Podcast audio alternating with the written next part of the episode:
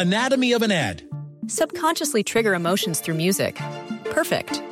Define an opportunity. Imagine talking to millions of people across the U.S. like I am now. Identify a problem.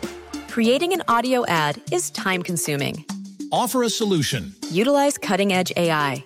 Imagine creating all that in under 30 seconds. Well, we did to create this ad. To learn more about AI in the audio industry, download the white paper from audiostack.ai. Ciudadanos informados, informando. Este es el podcast de Iñaki Manero, 88.9 Noticias. Información que sirve.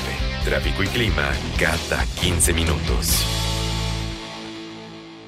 Vamos a platicar con Lalo González. Eh, algunas de las secuelas de SARS-CoV-2, o sea, de COVID-19, pueden afectar nuestro corazón. y esto es un, un, llamado oportuno. Si tienes, has tenido problemas del corazón, has tenido papá, mamá, abuelito, abuelita, si tienes algún o alguna pregunta o alguna duda de si tu corazón podría estar comprometido, pues hay que preguntarle al médico. Hay que preguntarle al médico porque ya son algunos casos que se han presentado dentro de la literatura médica en el estudio de este bicho, que a pesar de que ya hayas dado negativo y ya te hayan dado de alta, puedes tener secuelas en el corazón. ¿Qué le pasó a Platanito? Platanito es un, es un artista, pues es un señor que se dedica a contar chistes, vestido de payaso, que es eh, pues bastante socorrido por mucha gente. Eh, vamos a platicarte la historia de Platanito. ¿Qué le pasó a Platanito cuando pues, finalmente se recuperó, entre comillas, de COVID-19? Esto y otros casos más que Lalo le preguntó a los médicos. Por favor, si tienes alguna duda, consulta a tu médico. Y hablando de este bicho, ¿cuáles son las secuelas? Algunas secuelas que nos vamos encontrando. Por ejemplo, ¿qué hay del corazón? Y algunas personas sí lo han pasado muy mal porque incluso luego de haber sido ya diagnosticados como sin COVID o negativo las pruebas, pues siguen teniendo este tipo de eh, secuelas en algunos órganos. E insisto, el corazón es uno de estos. Y se ha, se ha hablado muy poco de esto. Lalo González hiciste una investigación muy, muy buena. ¿Cómo estás, Lalo? Buenas tardes.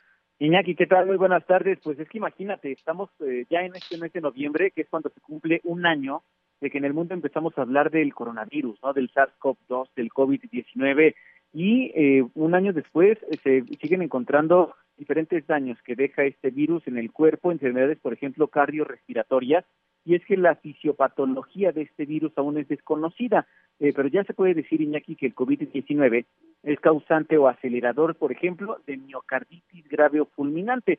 El daño sí es mayor en personas que presentan algún daño al corazón desde antes de tener COVID-19, pero es que estamos hablando de México, ya lo decías tú ahorita, un país donde la prevención mm, mm, nomás no, y entonces nos enteramos que estamos enfermos ya cuando hay el daño, ¿no? Escuchamos a la doctora Roxana Trejo, ella es gerente corporativa de epidemiología y control de infecciones del Hospital ABC sobre este tema algo que sí se ha observado es la parte del en el corazón, específicamente el corazón, sí se ha demostrado como un daño al corazón, como tal al músculo cardíaco, o sea, el corazón está hecho por músculo de estriado, es el que te da esa consistencia de estar latiendo, muy importante en relación al, a que puedan tener riesgo de insuficiencia cardíaca o algunas complicaciones en el futuro en relación al corazón, no, no lo de los leves, ¿no?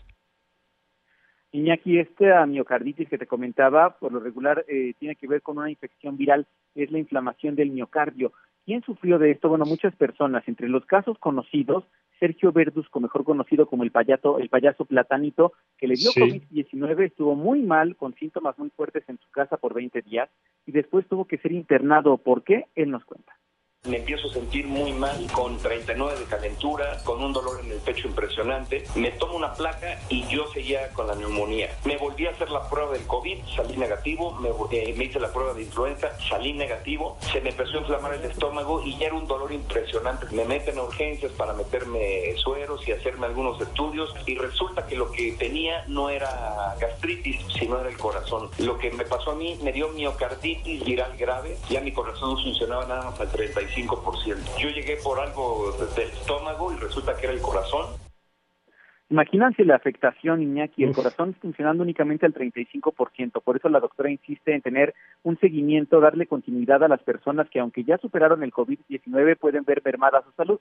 Escuchemos también otra de las afectaciones.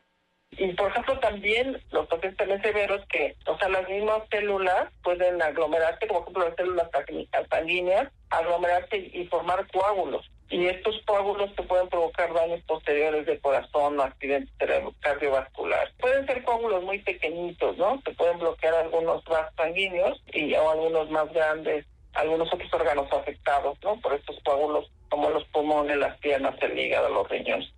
Okay. Así ah. que a cuidarnos, a cuidarnos, Iñaki. Te lo digo, Juan, para que me entiendas, Pedro, porque aunque no nos hemos enfermado y tocamos madera de COVID-19 para protegernos más, porque los daños que deja el COVID-19 pueden ir más allá de lo que ya sabemos.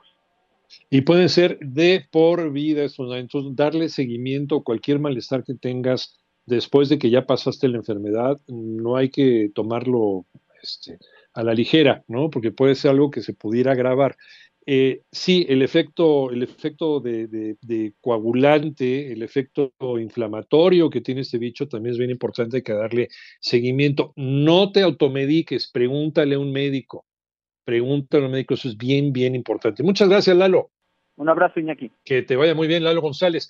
Mientras tú escuchas este podcast, le está ayudando a miles de niños con el programa Contigo creado para ayudar a prevenir enfermedades respiratorias y romper la cadena de infección con buenos hábitos de higiene y desinfección. Conoce más en lysol.com.mx.